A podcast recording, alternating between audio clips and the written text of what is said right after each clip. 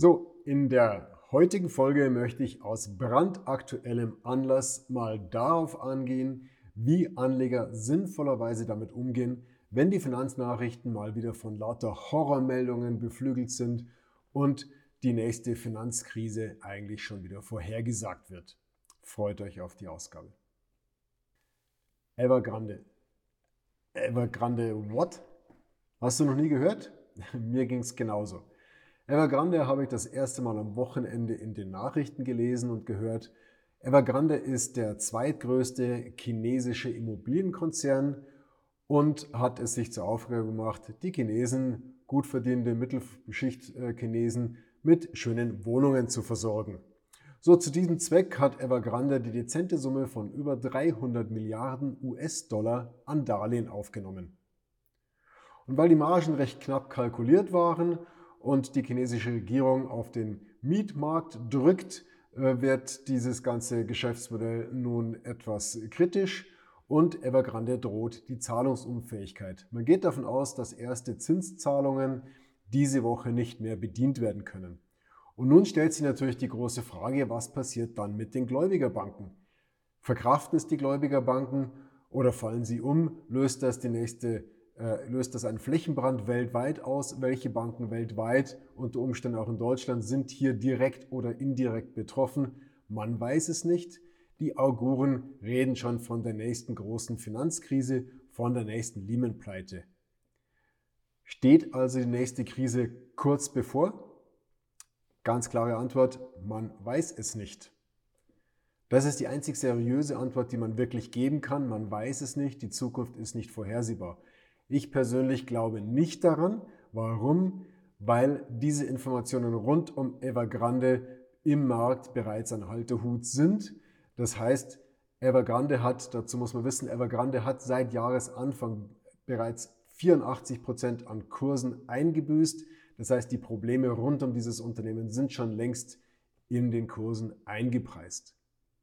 Macht es aber Sinn, aus Vorsicht vielleicht doch zu reagieren um eventuell doch aus den Märkten auszusteigen und seine Gelder zu sichern, in sicheren Hafen zu parken, bis sich hier die Wogen wieder geglättet haben und die Finanznachrichten wieder bessere sind? Meine ganz klare Antwort, nein, es macht keinen Sinn. Warum macht es keinen Sinn? Ganz einfach, weil es zu Opportunitätskosten führt, also zu entgangenen Gewinnen führt, sollte die Krise sich doch nicht einstellen und die Märkte weiter steigen, bist du an diesem Märkten, an diesem steigenden Markt bist du nicht beteiligt, wenn du vorher deine Schäfchen ins Trockene gebracht hast und vorher aus dem Markt ausgestiegen bist. Das heißt, sollte die Krise nicht eintreffen, bleibst du auf entgangenen Gewinnen sitzen und musst irgendwann wieder einsteigen und tust das zwangsläufig auf einem höheren Niveau. Du hast also Gewinne liegen lassen, sogenannte Opportunitätskosten. Was wäre auf der anderen Seite, wenn die Krise tatsächlich einbricht? Denkst du dir, naja, dann wäre ich ja richtig gelegen. Wenn die Krise also tatsächlich eintritt und du bist rechtzeitig ausgestiegen, dann hast du Stand heute nur die ersten paar Prozent Marktrückgang mitgenommen. Die hast du realisiert, die sind aber in deinen Büchern drin. Du hast also die ersten Prozentsätze realisiert. Wir sind heute schon nur nach drei Tagen bereits mit einem guten Jahresverdienst wieder im, im, im Rückgang. Ähm, wenn dann die, wenn du dann ausgestiegen bist aus den Märkten, die Märkte fallen weiter, freust du dich zunächst und sagst, boah, Gott sei Dank bin ich da raus, ich bin an diesem weiteren Rückgang nicht beteiligt. Und dann, wie immer, gibt es ein klärendes Gewitter. Nach dem klärenden Gewitter ziehen die Märkte wieder sehr, sehr dynamisch an. Das war in den letzten Krisen immer der Fall. Erinnere dich an 2020 in der Corona-Krise, nachdem im März die Kurse massiv eingebrochen waren, haben sie sich in den letzten Wochen und Monaten sehr, sehr, sehr dynamisch erholt. Und derjenige, der da vorher ausgestiegen ist, war mit sehr, sehr hoher Wahrscheinlichkeit nicht an dieser starken Beteiligung, äh, Erholung beteiligt, weil er eben nicht im Markt investiert war. Du müsstest also ein zweites Mal eine richtige Entscheidung treffen, nämlich ein zweites Mal äh, den richtigen Zeitpunkt finden, den Zeitpunkt finden, wann es sinnvoll ist, wieder in den Markt einzusteigen, nämlich wenn die Kurse am Boden sind. Und das ist so gut wie ausgeschlossen. Also, du müsstest zwei Entscheidungen mit viel Glück richtig treffen. Erstens, dass du überhaupt aussteigst. Zweitens, dass du dann zu einem günstigen Zeitpunkt wieder einsteigst.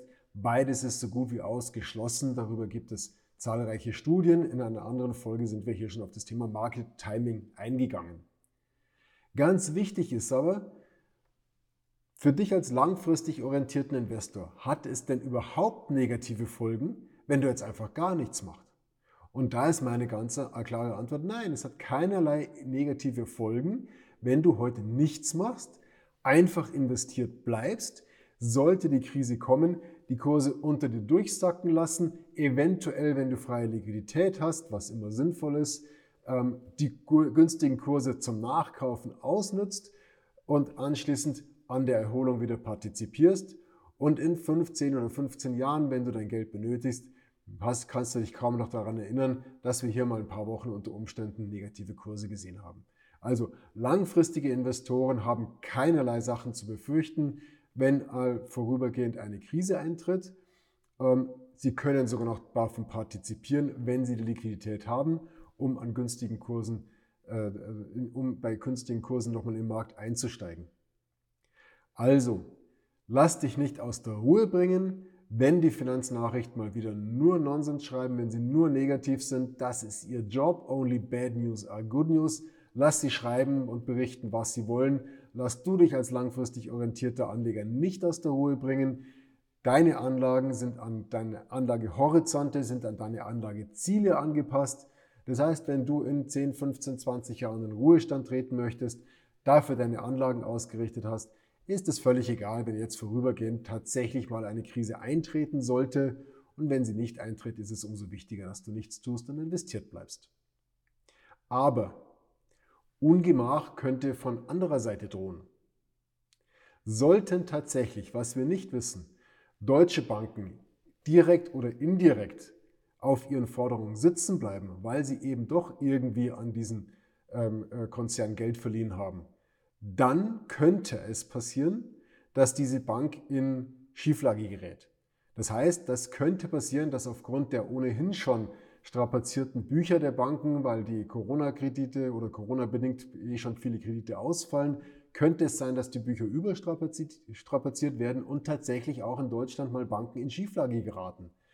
Ähm, es wäre nicht das erste Mal, erst dieses Jahr hatten wir die Greensill Bank, die auch schon in die Insolvenz geraten ist. Also, was machen, mit so einem Szenario. Und hier ist es ganz, ganz, ganz entscheidend, dass du deine Einlagen bei einer einzelnen Bank oder Sparkasse in Deutschland auf maximal 100.000 Euro begrenzt. Bis zu 100.000 Euro Einlage, sprich also Anlage auf einem Sparbuch, auf dem Konto, auf einem Festgeld. Bis zu 100.000 Euro Einlage greift die staatliche Einlagensicherung. Darüber hinaus greift eventuell der Einlagensicherungsfonds, wenn denn die Bank dort eingezahlt hat, was für die Bank nicht verpflichtend ist.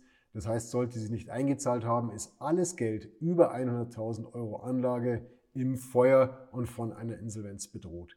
Dagegen kannst du dich ganz einfach schützen, indem du Einlagen, die du aufgrund von irgendwelchen Umständen unbedingt als Einlage bei der Bank halten möchtest, äh, pro Bank auf maximal 100.000 Euro begrenzt. Also Fazit.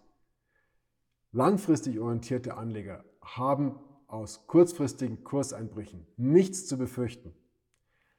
Der Job der Presse ist, negative Nachrichten zu, zu, verbreiten. Negative Nachrichten bringen Auflage. Only bad news are good news. Lass dich daraus nicht verunsichern. Bleib investiert, verfolge deine langfristigen Anlageziele und ganz wichtig, pro Bank maximal 100.000 Euro Anlage, nicht darüber hinaus auch wenn dieses theoretisch, dieses Risiko einer Bankenpleite vielleicht nur theoretisch ist. Auch gegen diese theoretischen Schwäne, äh, auch gegen diese theoretischen Risiken musst du dich schützen, kannst du dich ganz einfach schützen. Wir haben schon mehr schwarze Schwäne gesehen, als uns lieb war. Also pro Bank maximal 100.000 Euro Einlage. In diesem Sinne, bleib gespannt. Äh, bleib entspannt bei gespannten Nachrichten, bleib entspannt, bleib locker, verfolge deine langfristigen Ziele. Alles Gute.